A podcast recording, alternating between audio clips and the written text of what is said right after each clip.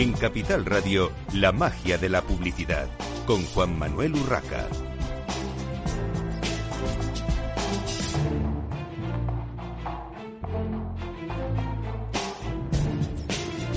Bienvenidos un viernes más a la magia de la publicidad en Capital Radio. Les habla Juan Manuel Urraca.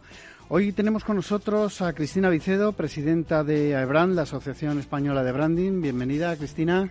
Hola, Juan Manuel, ¿cómo estás? Un placer. Y bienvenida una vez más, además, a estos, a estos micrófonos, a este estudio de directo de, de Capital Radio. Tenemos también con nosotros a Carla Semso, espero haber pronunciado bien tu, tu apellido, Carla, Associate Dean of Marketing Communication and Talent Programs at EIE Business School. Bueno, eh, del IE Business School, como diríamos en, en, castellano. Bienvenida, Carla, a estos estudios de Muchísimas gracias. Capital Radio. Bueno, vamos a hablar del de, IE, por supuesto, pero eh, vamos a hablar eh, sobre todo, o también, de AEBRAND y de los premios, estos premios del branding que, bueno, a mí me hace una especial ilusión porque es una parte del marketing que además eh, es verdad que se cuida, pero yo creo que se debería cuidar más, ahora nos contarás, Cristina, y que tiene un peso muy importante. Muchas veces cuando hablamos de las marcas, cuando hablamos del, marketing, de la publicidad, eh, no es que nos olvidemos, porque al final está en el subconsciente, pero yo creo que todos como consumidores sabemos que una marca tiene mucha potencia y no sé si siempre se cuida como se, como se debería. En general, por supuesto, las grandes corporaciones, las grandes agencias de, publicidad y de medios eh, lo tienen muy claro, pero bueno, las empresas eh, son, muchas, las pymes eh, son una gran mayoría en nuestro país y no siempre tienen presente que, que, el tener una marca potente y en la mente del consumidor es tan importante como la calidad de su producto, que por supuesto lo es, pero que, que empieza todo también porque el consumidor, los consumidores tengamos ahí eh, esas marcas, esos logotipos, eh, algunos ya legendarios, lógicamente. Bueno, Cristina, eh, para recordarnos un poquito qué es AEBRAN, qué tipo de empresas y, y profesionales forman la asociación. Eh, creo que ya lo he dicho varias veces, Juan Manuel, tú te lo sabes muy bien, pero me encanta volver a decirlo porque creo que es una asociación que de, todavía es joven y pequeña. Es una asociación que lo que mm, tiene como objetivo principal es promover, defender y divulgar eh, todo lo que está relacionado con el mundo de la marca, la construcción y la gestión de la marca. Hablamos mucho de branding porque es el término anglosajón que nos ha calado a todos, porque ya sabéis que eh, pues los americanos siempre van por delante en terminología y en muchas cosas a nivel marketing y de marca, eh, pero es, la construcción y la gestión de marcas. Y la asociación surgió hace 12 años ahora aproximadamente, eh, con ocho consultoras eh, especializadas en branding, eh, cuando era un, una materia que en España estaba, llevaba ya unos años ejerciéndose, pero no ejerciéndose en la labor, mm, como digamos, profesional, como tú has dicho, no solo de las grandes corporaciones, sino también a todas esas pymes que representan el 95% del entramado empresarial español. Y surge por eso. El motivo por el que surge la asociación era para defender esta práctica frente a otras prácticas tan importantes o igual de importantes que, que lo que es el branding y las marcas, como es la publicidad, como es la gestión de medios, como es ahora, por ejemplo, el contenido de marca o el branded content. Eh, iBrand surge para proteger, para divulgar y promover. Y es una asociación que está abierta, sin ánimo de lucro, y está abierta no solo a las consultoras de marca, que en su día eh, la formaron, sino ahora mismo tenemos hasta freelance, autónomos, que se dedican por su cuenta a la estrategia o al diseño, estudios de diseño, porque una parte muy importante de la marca no es solo su reputación, sino también su identidad. Tú has hablado de logotipos y eso es diseño gráfico, es fundamental, pero hay muchas más cosas, porque el, el branding al final abarca tanto que puede llegar incluso en muchos lados o en muchos sitios a confundirse pues con prácticas como la publicidad o el marketing cuando son diferentes, ¿no? Y eso es un poco lo que tratamos de abogar o defender desde, desde AEBRAN, ¿no? Es un, objetivo que nos hemos marcado pues todos los presidentes que hemos pasado por ella. Eh, yo soy su actual presidenta y lo sigo defendiendo con, con uñas y dientes, Juan Manuel. Bueno, vamos a hablar eh, un poquito, eh, Cristina, de estos premios, los primeros premios AEBRAN. ¿Qué objetivo tienen los premios en sí? Para mí, y, primero te voy a dar las gracias porque nos des hoy voz eh, a través de otros micrófonos para hablar de no solo de Abraham, sino también de los premios. Eh, para mí es la plasmación, eh, por decirlo de alguna manera, de lo que es el objetivo de la empresa, de Aibran, perdón, de la asociación. si lo que queremos es promover, defender y divulgar el branding, pues lo que tenemos que hacer es premiar a las buenas prácticas y además a las buenas prácticas que se realizan en España. porque si es una práctica que no se ha cuidado mucho en los últimos años o en la última década, eh, lo que queremos es que se empiece a cuidar y se empiece a premiar. Y el objetivo principal es que se conozca la asociación, su objetivo, y por ende dar una gratificación, dar un reconocimiento a todos aquellos que durante todos estos años lo están haciendo bien y creo que los premios nos van a ayudar realmente a conseguirlo. Yo estoy muy contenta como presidenta y como socio de la asociación de que hayamos llegado a hacerlos eh, reales, que sean algo tangible y que lo vayamos a vivir dentro de aproximadamente 15 días. Creo que no queda mucho más. Sí, sí, no, no nos queda nada. Estamos a, día 12, pues eh, 13 días. Sí, exactamente, ¿no? El día 25 de noviembre será la gala de entrega de premios y será en el IE Business School. Eh, si te parece, Cristina, luego seguimos con, con la parte eh, puramente de, los premios, hablaremos de la lista corta del jurado, pero ya que tenemos a, Carla Semso de, de IE Business School, eh, Carla, em, tenéis edificio nuevo, ahí hay, bueno, un, elemento también atractivo e importante. Eh, a mí como profesional de la comunicación, pues, eh, bueno, he, tenido la oportunidad de, estar en las cuatro torres de, la zona norte de, Madrid en diversos eventos y, me ha encantado y, y, me faltaba una, así que ya voy a estar también en la Quinta Torre ese día, ese día 25. Eh, bueno, eh, ¿qué tipo de colaboración, eh, qué tipo de relación hay entre el IE y AEBRAN en estos momentos, Carla? Bueno, te cuento. Primero, estamos muy emocionados de ser la sede este año en nuestra quinta torre de este maravilloso evento.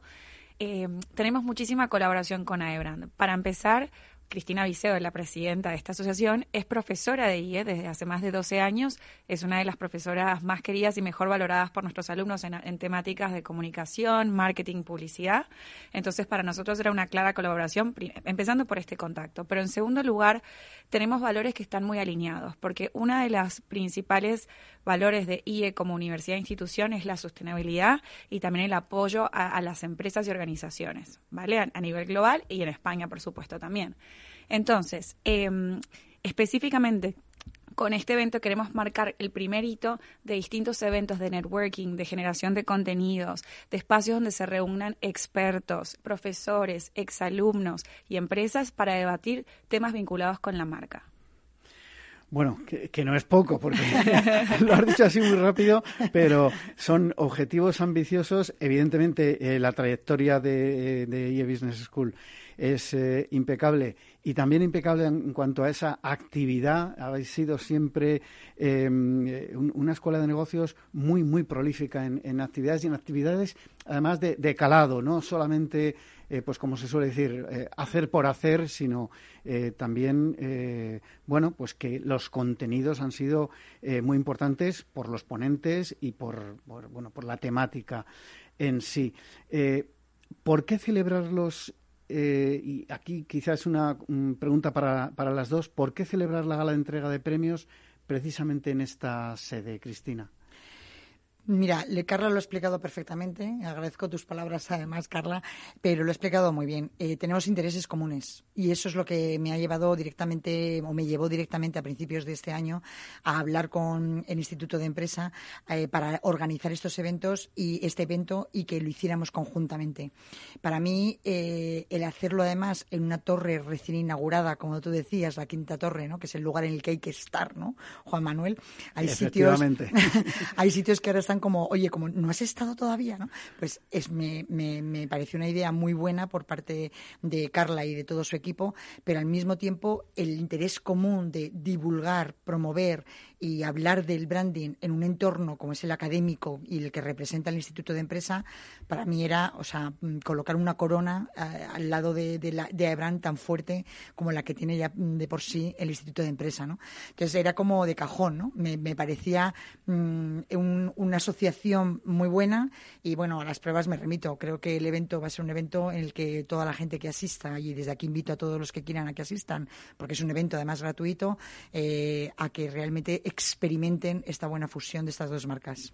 Yo creo que además hay otro factor muy importante, que este evento tiene que ver con branding y con sostenibilidad. Y el IE, este, la nueva torre, es uno de los edificios más sostenibles en Madrid y de los edificios más sostenibles a nivel de campus universitario en el mundo no solo por cómo gestionamos el tema del ahorro energético, el no consumo casi inexistente de papel, tenemos distintas prácticas de sostenibilidad, entonces es una representación de este valor que al mismo tiempo, durante el evento, queremos ver, ok, así lo hacemos en el mundo académico, ¿qué están haciendo las empresas en temas de sostenibilidad y branding? Entonces, por donde lo querramos ver, estamos completamente alineados. Bueno, y esto es, esta gala de entrega de, premios, eh, que como decía, luego eh, ahondaremos con, Cristina, eh, se enmarca en la primera edición del Brand and Sustainability Forum.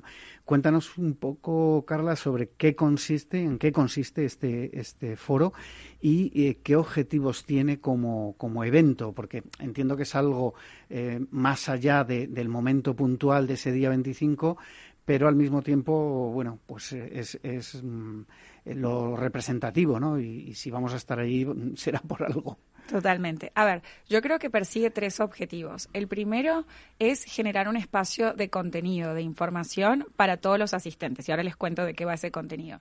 Por otro lado, también es un espacio de networking. Al final, una vez que termina el evento, la idea es que todos los asistentes puedan conversar en un cóctel, conectar con líderes de empresas eh, en temas de branding, con profesores, etcétera.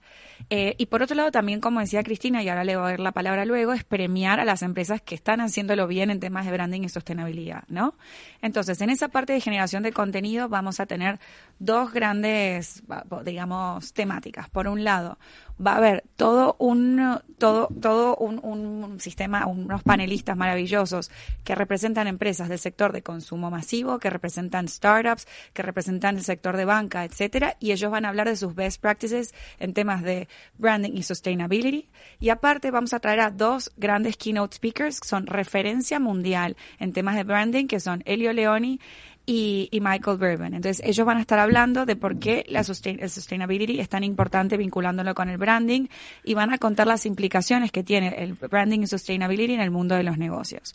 Además, como mencionaba, va a haber toda esta parte de la entrega de premios. Cristina, que si nos quieres contar un poquito más. Sí, porque lo que tenemos después justo de, estas dos keynote speakers, como ha explicado Carla, eh, que creo que nos van a contar cosas muy interesantes, porque además al final siempre cuando viene gente de fuera lo que te hacen es abrirte un poco la mente y aprender también cosas nuevas y poderlo aplicar en tu día a día. Tenemos luego una mesa redonda ya sí con representantes de empresas que en España están siendo punteras a la hora de hablar de hacer marca, ¿no? Y estamos hablando pues de Enrique Arribas, eh, director de marca de Banco Santander. Estamos hablando de Esther Morillas, recientemente nombrada directora de marca para Coca-Cola en Europa. Eh, estamos hablando de eh, Masid Nabut, que es el CCO de Wallbox, como todos sabéis, el primer unicornio español. Y vamos a tener también a Jacobo Benbunan como CEO y presidente de Saffron, que es quizás una de las mm, consultoras de branding más punteras que tenemos en nuestro país. Recientemente han hecho eh, la marca de Meta para, para Facebook. ¿no? Em, esta mesa redonda creo que nos va a aportar mucho practice o mucho ejercicio práctico de lo que se está haciendo en España. Eh, estamos hablando de, de, marcas muy internacionales, pero de marcas también nacidas en España y marcas con representación no solo en España, sino internacionalmente. Y eso creo que va a estar muy bien para después de dos grandes eh, speakers tener más la práctica de lo que ocurre aquí en este país. Eh, Carla, estamos hablando de ese contenido, pero ¿para quién es la jornada? ¿Qué tipo de participantes están convocados? Entiendo que empresas profesionales, no sé si agencias. Eh, cuéntanos un poco ese, ese público objetivo de, esta jornada tan importante y, también para que los oyentes que puedan estar interesados, eh, bueno, pues si se ven reflejados, puedan optar a participar. Vale, te cuento. Bueno, en primer lugar es un evento abierto y gratuito por lo cual puede participar quien realmente esté interesada en los temas que acabamos de mencionar con Cristina. Sin embargo, si me preguntas cuáles son las principales audiencias que van a estar allí presentes, vamos a tener empresas, obviamente, miembros de la asociación, estudiantes actuales de, del IE, eh, exalumnos del IE, agencias, profesores. Entonces, es un excelente entorno para generar esas conversaciones y ese networking una vez que el evento termine. Así que todos los que están escuchando esto también están invitados. Estaremos allí en la torre. Lo único que hay que hacer es registrarse al evento y pues es abierto para quien quiera asistir. Se dará en el aula magna de la torre que entran 600 personas. Que, no está mal, 600 personas de. Yo prefiero, yo, yo, yo, estoy deseando llenarlo, que no nos entre todo el mundo. bueno, eh, Tenía la pregunta de qué encontrarán los asistentes profesionales. Habéis hablado ya un poco de, del contenido y también si habría lugar y tiempo para el networking, que, también de alguna manera eh, Carla ya nos ha contestado. Pero ¿qué más encontrarán los asistentes? Eh, ¿Va a ser una jornada, digamos, conferencia, conferencia, conferencia, conferencia tras conferencia? ¿O hay algún tipo de actividad más, eh, más allá de la mesa redonda que ha comentado Cristina? Contarme. Mira, el evento empieza, y es importante también decirlo, a las seis y media de la tarde. Y eh, se ha hecho mm, eh, con el propósito de que pueda acudir todo el mundo, es decir, que hayamos cumplido con nuestra jornada laboral, los que tengamos obligaciones laborales, o con nuestra academia, nuestros estudios, eh, lo que sea, para que puedas ir a las seis y media de la tarde a escuchar temas que te puedan que te puedan afectar o, o, necesitar en tu día a día. Obviamente se habla, va a hablar mucho de marcas y de sostenibilidad, porque por eso es el primer Brand and Sustainability Forum que organizamos junto con el IE, Abran y el IE. Y eh, van a ver esas dos partes que hemos hablado antes, dos keynote speakers, una mesa redonda y la tercera parte, que es lo que no hemos terminado de contar, es la entrega de los premios. Eh, la entrega de los premios, eh, que es algo que hemos estado haciendo y deliberando el jurado eh, en este último mes y medio, vamos a intentar reconocer esas buenas prácticas que hemos dicho anteriormente, entregando un premio por las seis, uno por cada de las seis categorías en las que se han presentado candidaturas. y luego hay un cierre de networking, es decir, el evento a lo mejor van a ser dos horas, dos horas y cuarto, como mucho, y lo que va a ser después es tres cuartos de hora, una hora como mucho de, cóctel para networking. Si vamos a intentar, eh, si se puede hacer algunas preguntas o pedir preguntas al público. El evento además se va a no solamente hacer presencial, sino también se va a emitir en streaming. Con lo cual, eh, si hay gente que no se pueda desplazar porque el evento se hace en Madrid y está en otras zonas de España, pues también o fuera de España se pueden unir al evento por streaming. Y pueden incluso mandarnos preguntas para que puedan ser respondidas por la mesa redonda. Yo creo que es un evento muy completo, que es un evento que va a ayudar mucho a generar debate. Eh, de hecho, en AEBRAN queremos eh, coger muchas ideas y muchos eh, comentarios que se hagan en el evento para publicar incluso un white paper pues, a posteriori de, este evento y queremos hacerlo conjuntamente, efectivamente, con el IE, porque va a haber muchos profesores, van a haber también alumnos, exalumnos, consultoras, clientes. creo que es el primer evento, y permíteme que lo diga Juan Manuel, dentro del mundo de las marcas, que intentamos promocionar el debate con todos los agentes que formamos parte del sector del branding, ¿no? Que pueden ser agentes más cercanos o menos cercanos, ¿vale? Sí, de hecho, eh, eh, has incidido al principio en la parte práctica de esos eh, keynotes y yo creo que es importante porque muchas veces hay mucha eh, filosofía, he dicho con todos los respetos, en, muchas conferencias, pero luego eh, echas de menos cuando acaba, echas de menos esa parte práctica, esos ejemplos prácticos que al final son un poco lo que nos motivan a todos, ¿no? Si ves algo en otra empresa, en, otra corporación que de alguna manera eh, lo han hecho bien y, se puede mm, exportar, pues eh, ¿por qué no aprovecharlo en mi, en mi, empresa, en mi organización? Y yo creo que eso es, es importante. Si te parece, Cristina, vamos a hacer ya ese repaso de la lista eh, corta. Evidentemente, eh, los premios no se saben hasta los premiados, los galardonados no se conocerán hasta ese día, pero sí tenemos la, la lista corta. empezamos, si te parece, por creación de nueva marca. Sí, hemos dicho que son seis categorías. La primera es creación de nueva marca y tenemos a tres grandes eh, ejemplos, como es Raíz Cuadrada, que es una cerveza, Urban Poke, que es de alimentación, y WeBuy, que es un producto de CaixaBank. Tenemos después reposicionamiento de marca. Aquí tenemos mm, tres eh, grandes ejemplos. De hecho, eh, me parece además muy enriquecedor que los tres sean tan diversos, porque uno es IFEMA, que es un centro de congresos y de eventos, otro es Vitas, que es una marca de salud eh, y sanitaria, y el otro es Melilla Turismo, que es una marca destino. Impacto social. Shido, eh, voy a intentar ir un poco más rápido porque me parece que si no estamos tomando mucho tiempo, ¿verdad, Juan Manuel? Sí, se nos va el tiempo. Women Action Sustainability y UNICEF. Experiencia de marca. Grillaera, Les Arts, que es de la ciudad de Valencia, y Vueling. ¿Qué es, qué es Grillaera? Muy rápido. es un restaurante. Ah, es un restaurante, muy bien. en la zona de, de Andalucía. Mejor marca interna. Tenemos a Grupo Antolín, una empresa de B2B de interior de automóviles, y Grupo Ferrer, uno de los laboratorios farmacéuticos. Y por último, mejor marca hispano, eh, hispan, en Hispanoamérica. Sí, aquí tenemos dos ejemplos. Eh, no hemos podido conseguir tres eh, porque a veces pues no se conseguía el, la lista corta. Y tenemos a Curiara y Grupo Ramos. Bueno, eh, si te parece muy rápido, eh, repasamos los jurados. ¿Quién forma el jurado de estos premios? Y hemos estado aquí con alguno de ellos, ¿verdad, Juan Manuel? Efectivamente. Mira, el jurado ha sido una selección bastante di diversa por la riqueza que queríamos del resultado final. Y te los voy a ir enumerando para que los tengamos a todos. Tenemos a Carlos Chaguaceda, que es el director de comunicación del Museo del Prado. Tenemos a Pablo López, que es el director general del Foro de Marcas Renombradas. Tenemos a Víctor Mirabet, eh, consultor senior y experto en branding desde hace muchos años en España.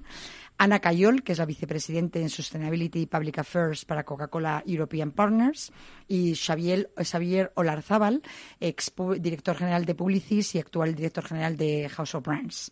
Eh, por último, me he dejado, porque es la persona representante también del Instituto de Empresa, a Isabel Alcázar, que es la Head of uh, Sustainability en el IE Business School, que aportan la parte académica a este conglomerado de jurado tan rico, porque ha visto que tenemos representantes del área de publicidad y marketing, tenemos clientes como comunicación, otra entidad como es el Foro de Marcas Renombradas y expertos en branding o marcas de consumo como Coca-Cola.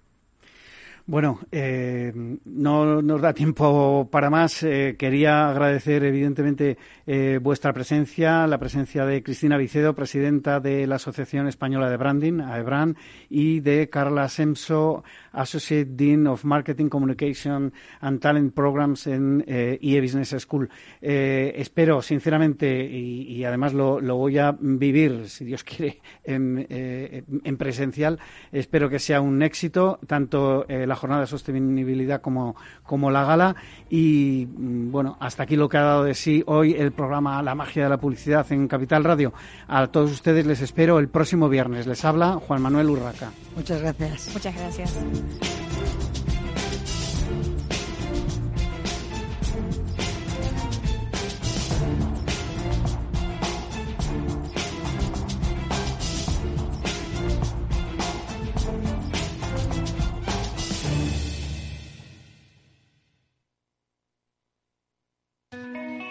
¿Suben la inflación y los tipos de interés? Gestionar con destreza y hacer frente a lo irracional es nuestro trabajo en Lazar Fund Managers. Aproveche las oportunidades de la renta variable y la renta fija global con nuestro fondo multiactivo sostenible Lazar Patrimoine SRI y de nuestra gestión flexible de renta fija con Lazar Credit Opportunities.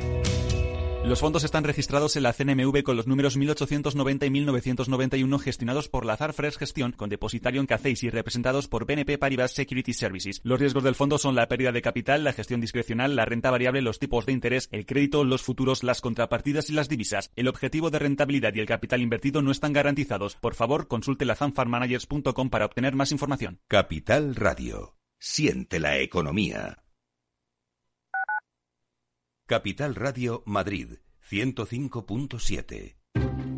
Inversión inmobiliaria acompaña al mercado inmobiliario en este nuevo ciclo. Todos los jueves de 10.30 a 13 horas, el inversor encontrará las claves para realizar su mejor inversión. La mañana de los jueves en Capital Radio tomamos el pulso al sector inmobiliario. Noticias, análisis de mercado y debates donde los protagonistas del sector podrán contar en primera persona los retos a los que se enfrenta el ladrillo. Inversión inmobiliaria pone la voz al sector inmobiliario. Aquí, en Capital Radio. En el balance nos preocupamos por nuestros hijos, por su vinculación con el mundo de Internet y las redes sociales, y analizamos sus riesgos de la mano de Pilar Rodríguez en Familias Enredadas todos los lunes a las ocho y media de la tarde en El Balance, Capital Radio.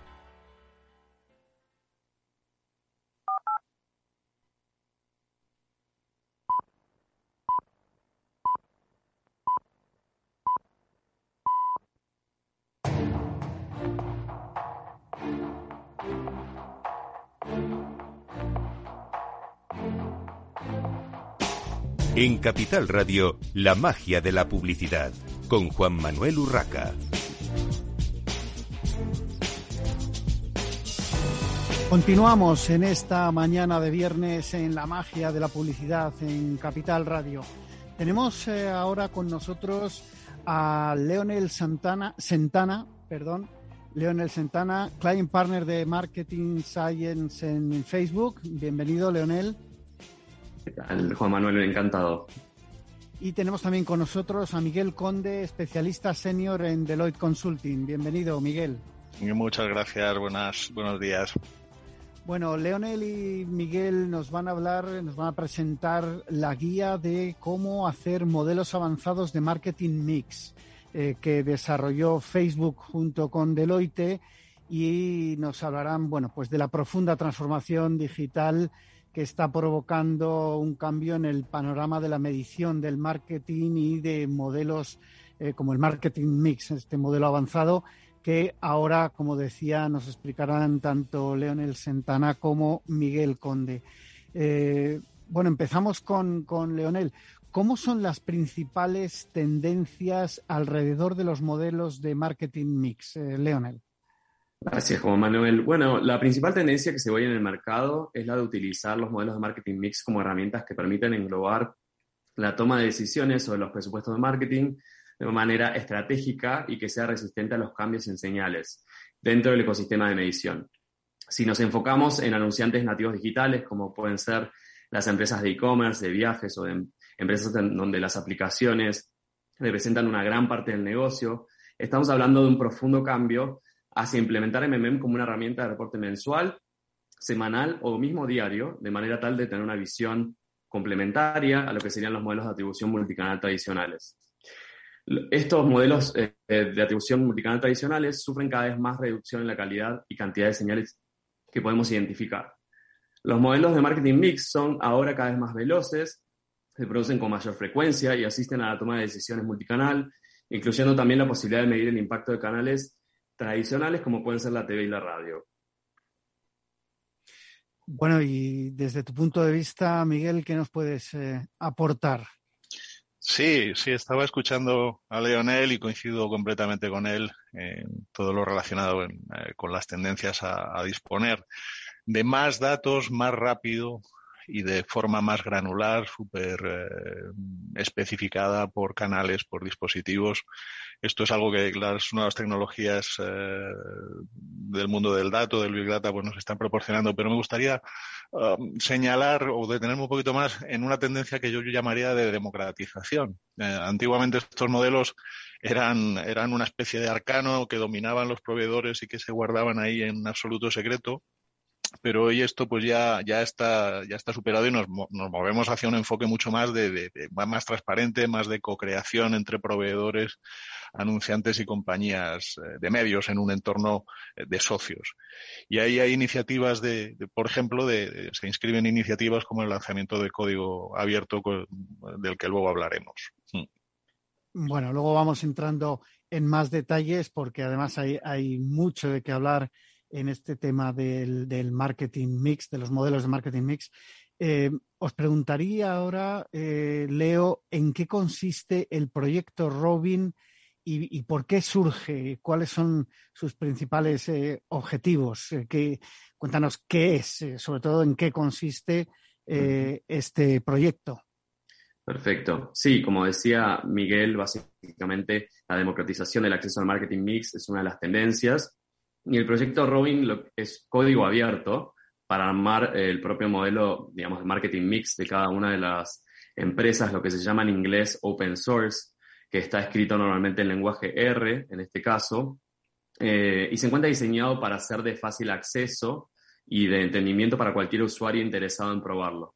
Eh, en algún punto surge para ofrecer una solución a los anunciantes que necesitan construir su MMM, pero que o bien no confían en los modelos de caja negra, en donde los resultados del mismo son presentados por un consultor, o prefieren más bien tener transparencia y visibilidad sobre la metodología que quieren utilizar, o por otro lado también a veces no tienen el dinero suficiente para contratar a un tercero para que les ejecute el modelo. En este caso, el principal objetivo de Robin es democratizar ese acceso a la metodología de MMM de forma tal de ayudar a construir una red de practicantes de MMM en donde se pueda discutir sobre los aspectos más innovadores de esta temática, se pueda aprender del tema, inclusive también contribuir a generar nuevas funcionalidades dentro del código. Eh, esta es una de las grandes ventajas que sería el modelo de código abierto y nosotros lo tenemos disponible en la plataforma que se llama GitHub, que es la más grande del mundo en este sentido. Eh, eh, hablando de esa comunidad que, comentabas, para que la audiencia nos entienda, eh, ¿está abierto a, todo el mundo? ¿Está abierto a, todo el sector del marketing? Y me gustaría saber si está funcionando ya. Sí, está abierto a todo el mundo. tenemos más de alrededor de 6.000 visitantes por mes en, en, nuestro sitio web y en la plataforma de código abierto y alrededor de tenemos calculadas más o menos unas 300, 400 compañías alrededor del mundo que han estado implementando el código y que realmente nosotros tenemos frecuencia eh, semanal o diaria de contacto.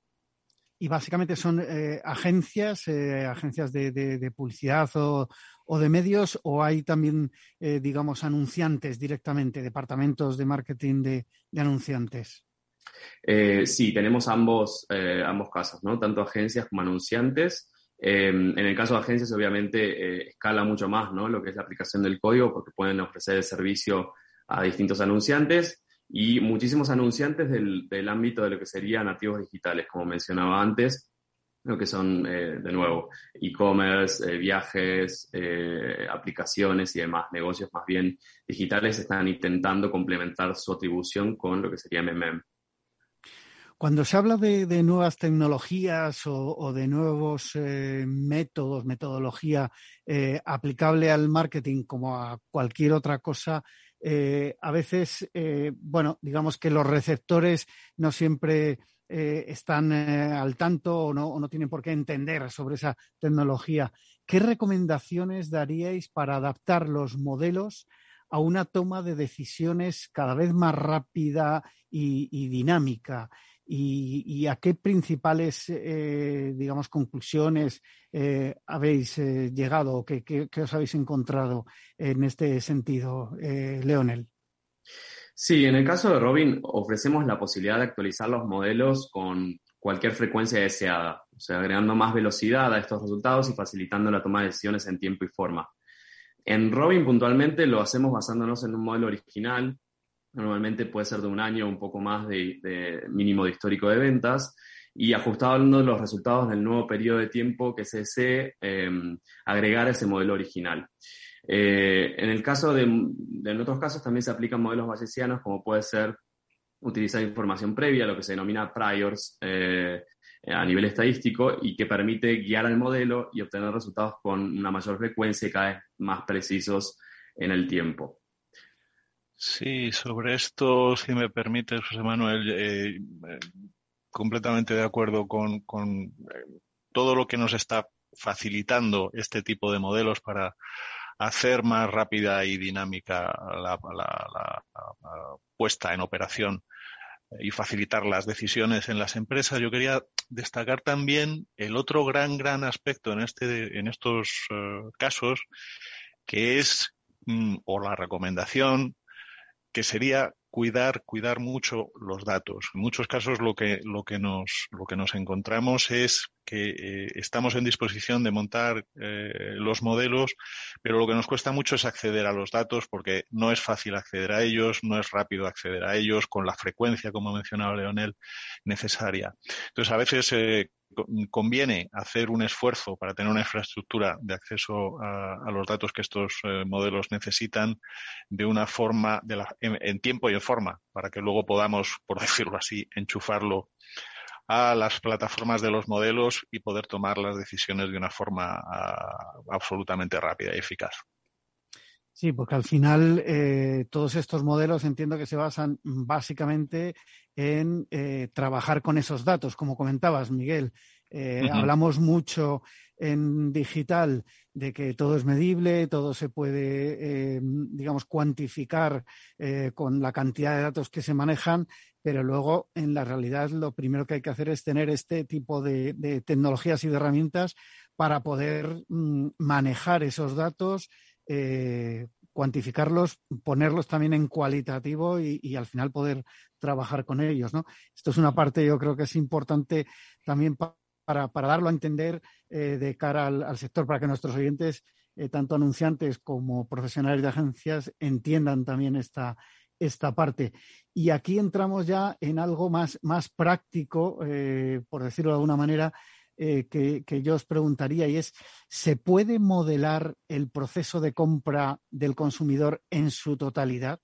Eh, lo primero eso, si, si, se puede, si creéis que se puede y cómo hacerlo. Eh, Miguel. Pues mira, ya, ya se sabe lo que se dice de los modelos, que son, todos los modelos son incorrectos, aunque algunos nos resultan, nos pueden resultar útiles. Y, esto es así, es decir, los modelos, las modelizaciones son solo aproximaciones a la realidad. Pero para que nos resulten eh, útiles, eh, pues podemos hacer cosas. Eh, MMM nos permite medir la efectividad de la actividad publicitaria tanto online como offline y, tanto en los canales de venta física, en las, en las tiendas, como, como en los canales de, venta ah, digital, online.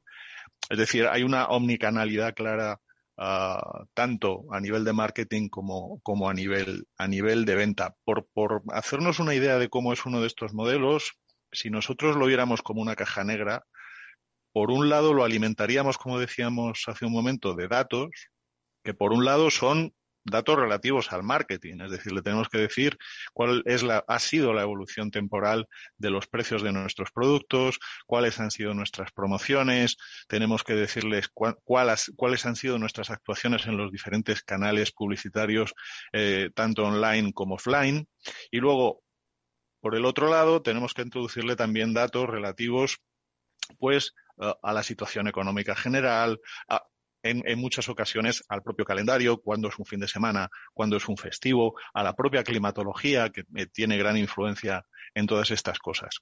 Entonces, si introducimos estos datos en, en, estos modelos, por el otro lado, ¿qué es lo que vamos a obtener? Lo que vamos a obtener es una estimación de uno o varios KPIs del embudo de ventas, que puede ser pues desde eh, KPIs que nos midan el awareness de nuestra marca hasta ya uh, KPIs del final del embudo que pueden ser las propias las propias ventas. Y este modelo nos va, nos va a permitir mm, identificar cuáles son, uh, como diría yo, la, la, la, los resultados baseline, es decir, aquellos resultados que obtendríamos sin acciones de marketing, con los resultados, las contribuciones a nuestras ventas eh, eh, que vienen de las acciones de las acciones de marketing.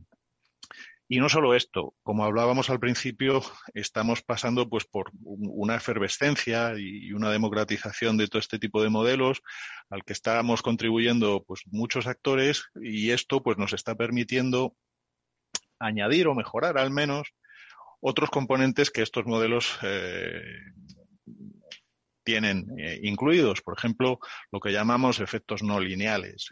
como sabemos, el efecto de la publicidad eh, tiene eh, o se le detecta claramente eh, o sigue la ley de los rendimientos decrecientes y esto lo podemos detectar con estos modelos, es decir, a partir de determinada inversión en, determinado canal publicitario, online, offline, pues a lo mejor nos permite aconsejar a nuestro cliente que ya no merece la pena aumentar la, aumentar la inversión, o al contrario, que para gastarse lo poco que se está gastando, pues que tampoco merece la pena porque no va a tener resultados. Y también nos permite reflejar el efecto de que la publicidad no es inmediata y que tú puedes pues eh, emitir en televisión un anuncio hoy o exponer en, online a una impresión, eh, un banner o cualquier cosa de estas y que eso no va a tener efecto inmediatamente, sino que va a tener un pequeño un pequeño retardo. Entonces, como ves, pues tenemos múltiples técnicas y múltiples, evoluciones para construir modelos que no dejan de ser eso, modelos, aproximaciones a la realidad,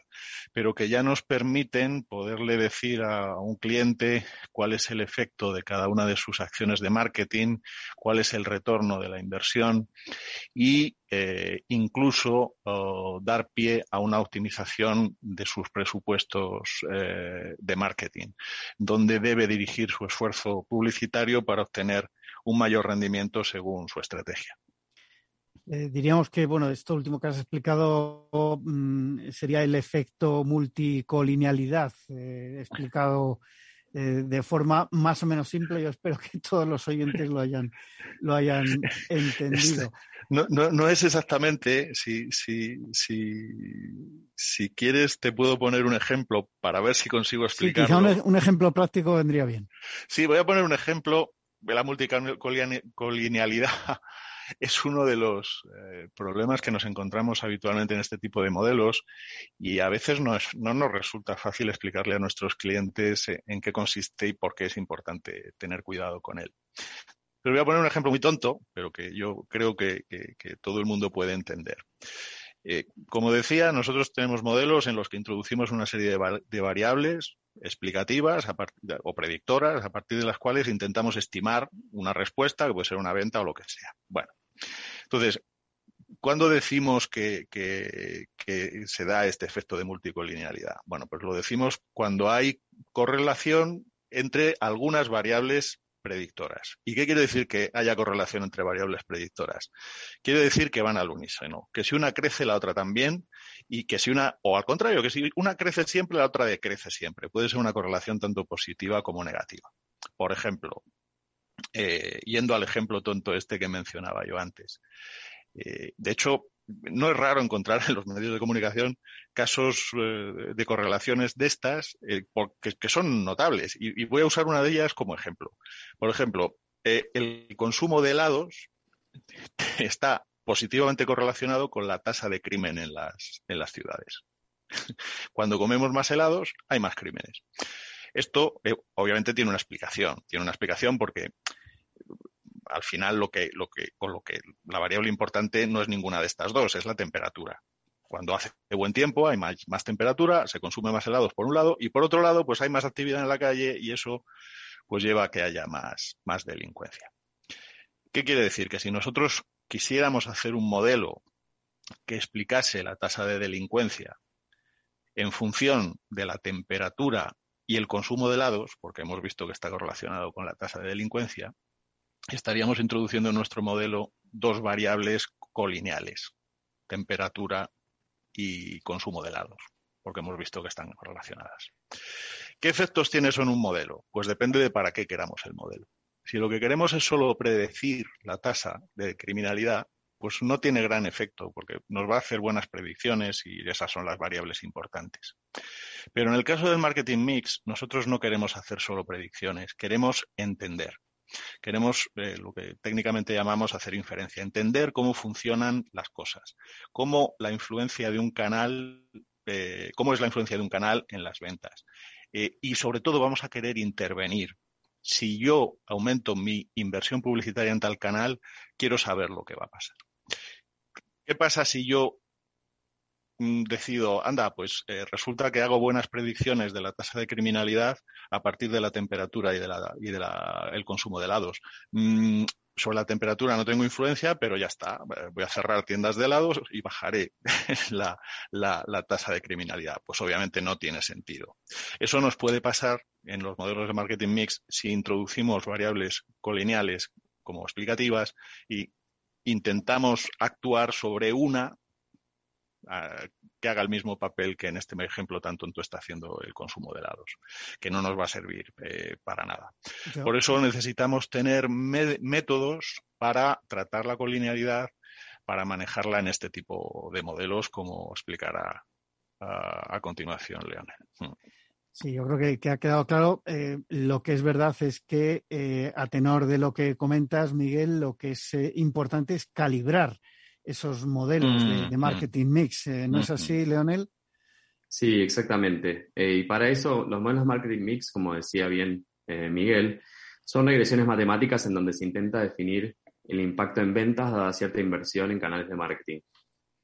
Las mismas, o sea, estas ventas se basan puramente en la correlación eh, entre variables en el tiempo y no necesariamente en el hecho de que, por ejemplo, un euro gastado en el canal A realmente haya causado dos euros de ventas en el último mes.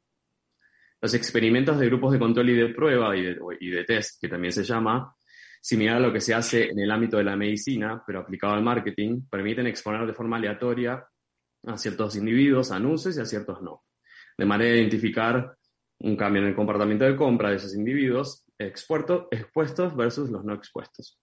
Esa diferencia en conversiones incrementales realmente causadas puede ser de gran valor para guiar un modelo de marketing mix de valores, eh, digamos, correlacionados, como decía Miguel en el caso de los helados, eh, a realmente valores que verdaderamente reflejen el efecto real de un medio de marketing en las ventas.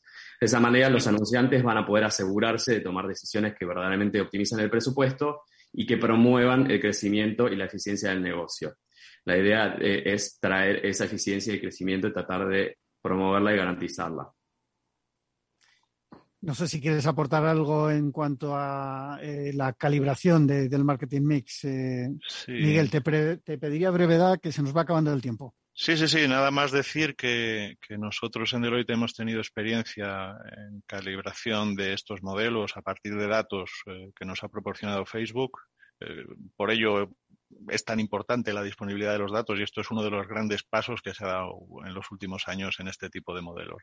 La, posibilidad de hacer verdaderos experimentos randomizados que nos, nos, eh, nos permitan no tener que, que, andar cerrando tiendas de helados y sí intervenir en las variables que nos interesan. ¿Y cómo se puede maximizar el potencial de los modelos de marketing mix, Miguel? Hmm. Pues mira, yo, yo destacaría seis, seis eh, ejes de actuación que son, son un poco lo que contamos en, en el artículo que hemos publicado conjuntamente. Eh, en primer lugar, yo aconsejaría modelar el embudo de ventas completo está bien y evidentemente es nuestro último objetivo eh, las ventas, pero tenemos una serie de KPIs eh, a lo largo del embudo que van desde las ventas en un extremo a la brand awareness en el otro y, y, todas estas técnicas las podemos utilizar en cada uno de esos, de esos pasos. En segundo lugar, mm, es muy aconsejable adaptar los modelos al contexto específico del negocio. Estos modelos se han democratizado, son mucho más transparentes, cualquiera puede ver cómo se hace uno de estos modelos, pero hacer un buen modelo no es fácil. Entonces, hay que conocer el negocio y adaptar eh, cada uno de, estos modelos a, ese negocio concreto. En tercer lugar, no perderse las ventajas que nos proporcionan eh, la disponibilidad de código abierto como, como Robin y otras, eh, otros software que, que, utilizamos habitualmente eh, para fabricar, para montar estos, estos modelos. También, en cuarto lugar, eh, esto que estamos hablando de tener cuidado con la correlación, la colinearidad y la causalidad. Eh, cada vez vamos más a tendencias a pasar de modelos de regresión que son puramente correlacionales a modelos en los que tenemos en cuenta la causalidad, o bien con técnicas propiamente estadísticas, o bien, vamos, o no excluyente eh, a través de, los experimentos de calibración como los que estamos, como los que estamos hablando. Ese es el quinto punto que yo me mencionaría, el aprovechar las ventajas que tenemos para uh, hacer de forma habitual uh, eh, experimentos de que nos permitan calibrar los modelos. Y por último, eh, eh, como mm, conclusiones de los modelos, eh, centrarnos en las conclusiones prácticas, cosas que podamos accionar cosas que podemos reco recomendar a un director de marketing, pues si tocas aquí puede pa pasar a esto, etcétera, etcétera. Bueno, Leonel, eh, te pido brevedad porque se nos, se nos acaba el tiempo. ¿Cómo podemos eh, maximizar desde tu punto de vista estos modelos de marketing mix? Básicamente lo mismo que decía Miguel, eh, enfocándose en el funnel, enfocándose en los objetivos de negocios reales, teniendo contexto de negocio, con el código abierto, la calibración y tomando en cuenta acciones prácticas y claras de traducir a la las personas que van a tomar las decisiones en la empresa, en el, en el ámbito de marketing. Bueno, pues ya brevemente, en, un minuto que nos queda, eh, ¿cuál creéis que va a ser el futuro de los modelos avanzados de marketing VIX? ¿Hacia dónde evolucionarán, Miguel? Mm. Vamos a seguir la tendencia de combinar técnicas clásicas, estilo modelado estadístico, con técnicas de Machine Learning y de inteligencia artificial y vamos a seguir viendo la introducción de experimentos eh, controlados para introducir causalidad en los modelos. Y vamos a ver cómo se automatiza todo el proceso de modelado y, todo el proceso de ingesta y de tratamiento de eh, grandes volúmenes de datos muy granulares y en tiempo cada vez más real. Leonel, sí, ¿qué nos eh, espera?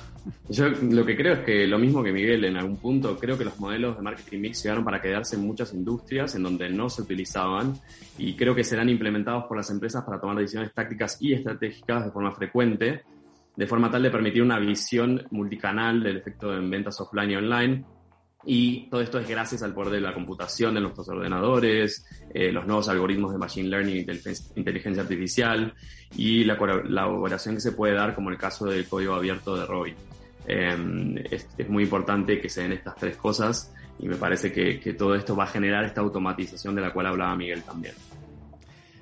Muy bien, pues eh, hasta aquí lo que ha dado de sí este programa de hoy. Despido ya a Leonel Santana, Client Partner de Marketing Science en Facebook. Muchísimas gracias por participar hoy en el programa y a Miguel Conde, especialista senior en Deloitte Consulting, que nos han hablado de estos modelos avanzados de marketing mix. Muchísimas gracias a todos ustedes. Les espero el próximo viernes aquí en La Magia de la Publicidad en Capital Radio. Les habla Juan Manuel Urraca.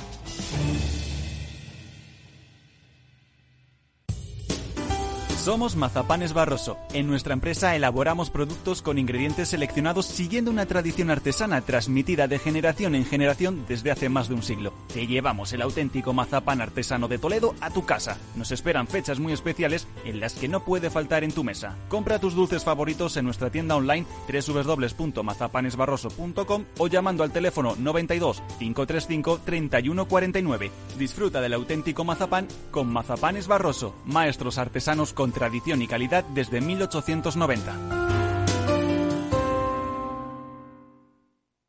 En abril, aguas Novi. El cambio climático lo ha cambiado todo y los riesgos son más imprevistos, como las sequías o el pedrisco. Por eso necesitas un seguro que garantice tu tranquilidad. Y ahora es el momento de contratar tu seguro de herbáceos. Contrátalo ya y llévate una bonificación del 5%. Agroseguro. Trabaja sobre seguro. 15 años con personas y empresas dan para muchas opiniones, reflexiones y conocimientos de recursos humanos. Escucha el Foro de los Recursos Humanos todos los lunes a las 12 del mediodía en Capital Radio, un punto de encuentro de excepción con personas y empresas, con Francisco García Cabello.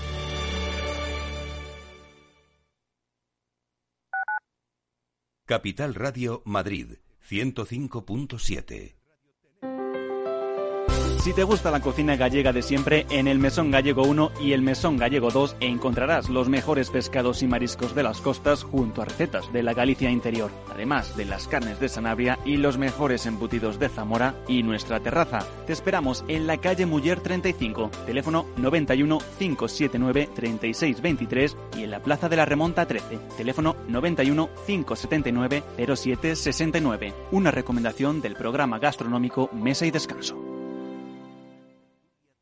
Gráficas Naciones. Más de 50 años de experiencia en el sector de las artes gráficas. Apostamos por la última tecnología tanto en impresión offset como en digital y gran formato. Realizamos todo tipo de impresión. Tarjetas de visita, folletos, libros, vinilos, decoración y montaje de stands. Más información en el 91 629 2145 o en gráficasnaciones.es. Disfruta de la mejor cocina gallega en Montes de Galicia. Todo un clásico moderno en el barrio de Salamanca. Disfruta de la variada dieta atlántica, de las mejores carnes y pescados tratados con respeto y transparencia y regados con una de las mejores bodegas de la zona. En grupo, en familia o en pareja, Montes de Galicia te ofrece el espacio perfecto en cada ocasión. Esto te estás perdiendo si no escuchas a Rocío Arbiza en Mercado Abierto. Francisco Polo, alto comisionado para España Nación Emprendedora. Es que España se convierta en un paraíso de talento Somos capaces de desarrollar el talento, lo sabemos, tenemos de las mejores universidades del mundo, pero tenemos que ser capaces también de retener y de atraer ese talento, cosa que ya vimos en aquella crisis del año 2008 que no fuimos capaces. Necesitamos dotarnos de las mejores herramientas para retener y atraer ese talento. Mercado Abierto con Rocío Arbiza.